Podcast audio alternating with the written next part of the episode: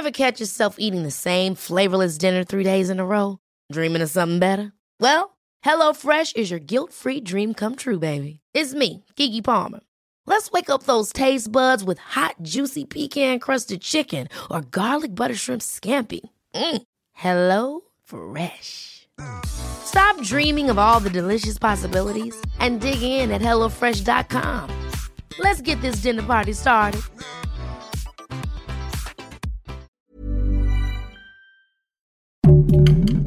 Heraldo Podcast, un lugar para tus oídos. Siguen moviéndole el tapete a Elon Musk. ¿Dónde se instalará la planta de Tesla?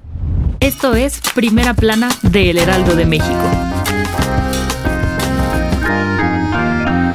En las últimas semanas, la noticia de que Elon Musk quiere invertir una buena lana en México para poner una planta de Tesla emocionó a propios y extraños. Pero la pregunta del millón sigue en el aire. ¿En qué estado la van a poner? Desde que el canciller Marcelo Ebrard dio a conocer el interés de Musk por entrarle con su negocio en nuestro país, varios estados levantaron la mano para recibirlo de brazos abiertos, entre ellos Nuevo León e Hidalgo, donde estaría muy cerca del Aeropuerto Internacional Felipe Ángeles. Y si bien el gobernador Samuel García dejó entrever hace unos días que el magnate ya había elegido Nuevo León para instalarse, AMLO le puso un estate quieto durante la mañanera de este lunes. López Obrador dijo que la decisión aún no está tomada y que buscará hablar con Elon Musk para definir dónde instalarán la planta. Y de paso hacerle saber que Nuevo León sufre problemas de falta de agua y preferiría guardar el líquido vital para uso doméstico y no empresarial. Vaya pedrada. Para el Prezi, la mejor opción es que la planta de Tesla se instale en Hidalgo, cerca del AIFA o en algún estado del sureste, porque ahí se concentra cerca del 70% del agua del país. Aunque Samuel García no respondió a estas declaraciones, el secretario de Economía de Nuevo León, Iván Rivas Rodríguez, dijo que el tema del agua no afectará las inversiones que puedan llegar al estado y aseguró que están listos para recibir a Tesla si así lo decide Elon Musk. Sin embargo, las conversaciones con los directivos de la empresa siguen su rumbo y se espera que pronto se dé a conocer la decisión. ¿Dónde crees que se instale la planta? Gracias por escucharnos. Si te gusta Primera Plana y quieres seguir bien informado, síguenos en Spotify para no perderte de las noticias más importantes. El Servicio de Administración Tributaria, mejor conocido como el temido SAT, cada vez se endurece más contra las redes criminales y delincuentes fiscales en México. Tan es así que entre el 2020 y 2022 han presentado 3.081 denuncias ante la Fiscalía General de la República contra contribuyentes que se quieren pasar de listos.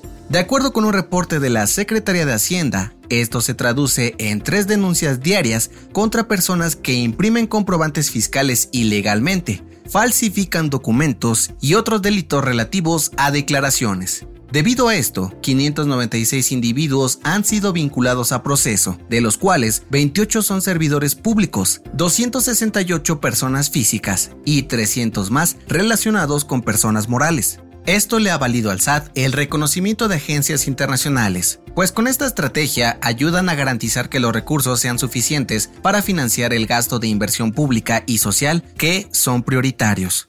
En otras noticias, este lunes, el abogado de la ministra Yasmín Esquivel presentó las últimas pruebas para defenderla en el caso del plagio de su tesis, las cuales contienen declaraciones de la asesora Marta Rodríguez y el presunto plagiado, Edgar Ulises Baez. El equipo de la funcionaria aseguró que si la UNAM falla en su contra, impugnará la decisión. En noticias internacionales, el presidente de Estados Unidos, Joe Biden, hizo una visita sorpresa a Ucrania para reunirse con su homólogo Volodymyr Zelensky en la capital Kiev. El mandatario estadounidense aseguró que seguirán apoyando a las Fuerzas Armadas ucranianas en la guerra contra Rusia y prometió otros 500 millones de dólares en armamento. Y en los deportes, es oficial, el gobernador de Jalisco, Enrique Alfaro, reveló que Saúl Canelo Álvarez volverá a pelear en su natal Guadalajara en mayo de este año, tras 12 años de no hacerlo. El boxeador mexicano defenderá sus títulos de campeón mundial supermediano ante un rival por confirmar. El dato que cambiará tu día.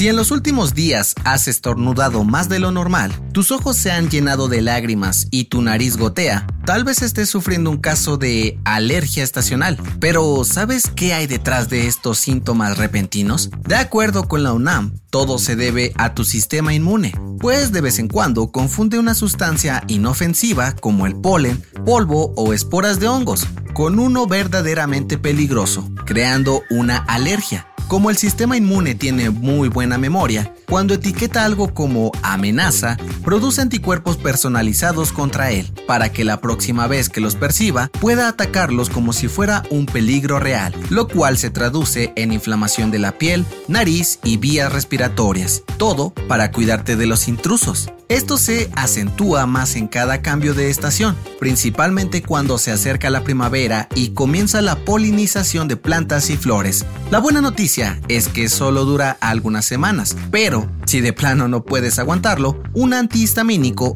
basta para sobrevivir. Yo soy José Mata y nos escuchamos en la próxima. Esto fue Primera Plana, un podcast del Heraldo de México. Encuentra nuestra Primera Plana en el periódico impreso, página web y ahora en podcast. Síguenos en Instagram y TikTok como El Heraldo Podcast y en Facebook, Twitter y YouTube como El Heraldo de México. Hasta mañana.